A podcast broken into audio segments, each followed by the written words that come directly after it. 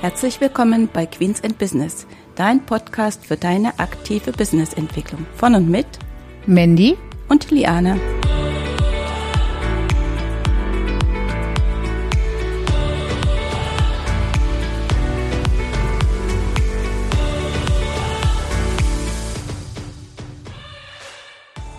Hallo und herzlich willkommen zur heutigen Episode. Weißt du, wie viel Gewinn du benötigst und wie du ihn ermittelst? Das ist heute unser Thema. Mit dabei ist auch wieder Liane. Hallo zusammen. Ja, in der letzten Folge haben wir ja die Frage besprochen, ob du deinen Gewinnbedarf kennst. Und äh, wir haben auch geklärt, warum Gewinn immer das ist, was übrig bleibt. Wir vermuten die Ursache in der BWA unter anderem, weil da der Gewinn immer als letztes unten drunter steht. Und wir haben auch besprochen, dass ein Gewinn planbar ist. Und das wollen wir heute mal ein bisschen genauer beleuchten.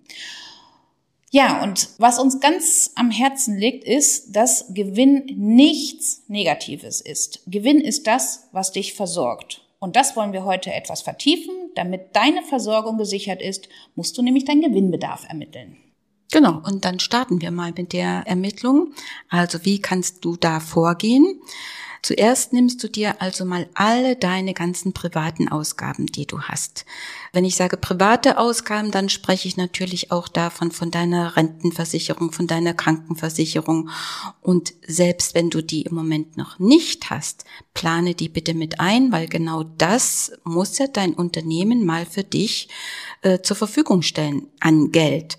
Also das ist ja wichtig, dass du vor allen Dingen auch für die Rentenversicherung, ne, dass du da also Vorsorge triffst, also das muss dein Unternehmen mit leisten. Neben den privaten Dingen kommen natürlich auch die Steuerzahlung dazu. Da meine ich jetzt deine Einkommensteuererklärung, weil das ja auch eine private Steuer ist und die muss dein Unternehmen mit für dich als Gewinn erzielen. Damit ist sozusagen so ein kleines bisschen der private Bedarf abgedeckt. Und dann kommt natürlich noch dazu, du willst ja Investitionen in deinem Unternehmen tätigen. Ne? Muss vielleicht mal ein PC angeschafft werden, ein Auto angeschafft werden, eine Maschine, was auch immer. Überlege dir, wie viel Geld du da so in den nächsten ein, zwei Jahren oder drei Jahren ausgeben möchtest, damit du dir dafür eine Rücklage bildest. Damit man also nicht bei jeder Kleinigkeit schon mal zur Bank läuft und vor allen Dingen auch die Abhängigkeit von der Bank auch einschränkt.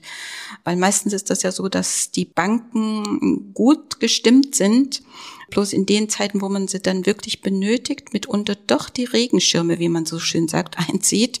Und dann steht man da, ja, im Regen und hat dann ein Problem. Also deswegen versuche diese Bedarfsermittlung zu deiner eigenen Bank zu werden.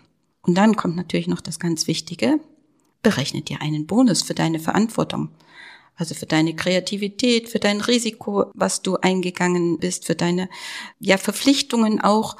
Ähm, denk mal so ein kleines bisschen wie die Aktionäre. Die bekommen auch einen Gewinn. Und sieh dich einfach so, als wenn du ein Aktionär bei deinem Unternehmen wärst. Genau, das alles zusammen ist der Gewinn, der dein Unternehmen erzielen muss. Daraus resultiert aber natürlich auch, dass dein Unternehmen Umsatz machen muss. Und wie du den planen kannst, dazu hilft dir vielleicht unser Finanzplaner. Den kannst du bei uns herunterladen. Wir verlinken den natürlich in den Show Notes.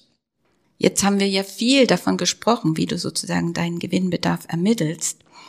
Und das legen wir dir wirklich ans Herz, denn wir wissen das aus unseren Erfahrungen, dass meistens äh, die Ansprüche im privaten Bereich extrem weit nach unten geschoben werden, weil eben nicht so viel oder nicht ausreichend Gewinn vorhanden ist.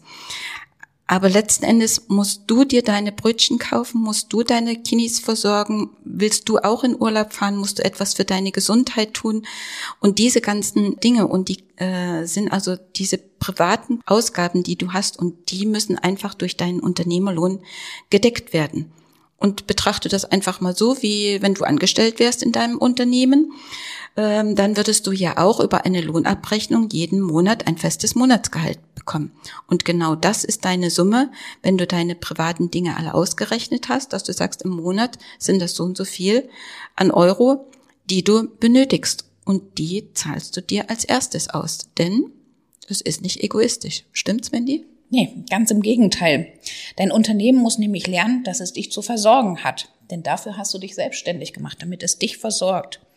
Und was auch ein positiver Effekt dabei ist, eine Reduzierung der Ressource Geld ist ein guter Schritt zum Lernen. Denn das Unternehmen spricht mit dir. Und ich weiß nicht, ob ihr euch an die Folge erinnern könnt, wo wir über das Parkinson'sche Gesetz gesprochen haben.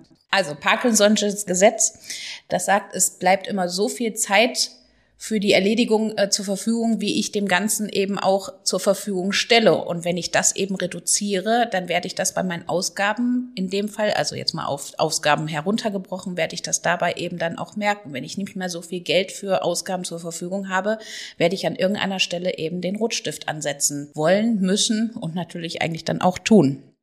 Und damit wird das Unternehmen gesund. Genau. Ja, und wie du diesen Fortschritt prüfen kannst, und du äh, einen Überblick dazu hast, dazu werden wir in der nächsten Folge euch etwas erzählen. Bis dahin wünschen wir euch zwei schöne Wochen. Bis dahin, tschüss. Viel Spaß beim Ermitteln. Tschüss.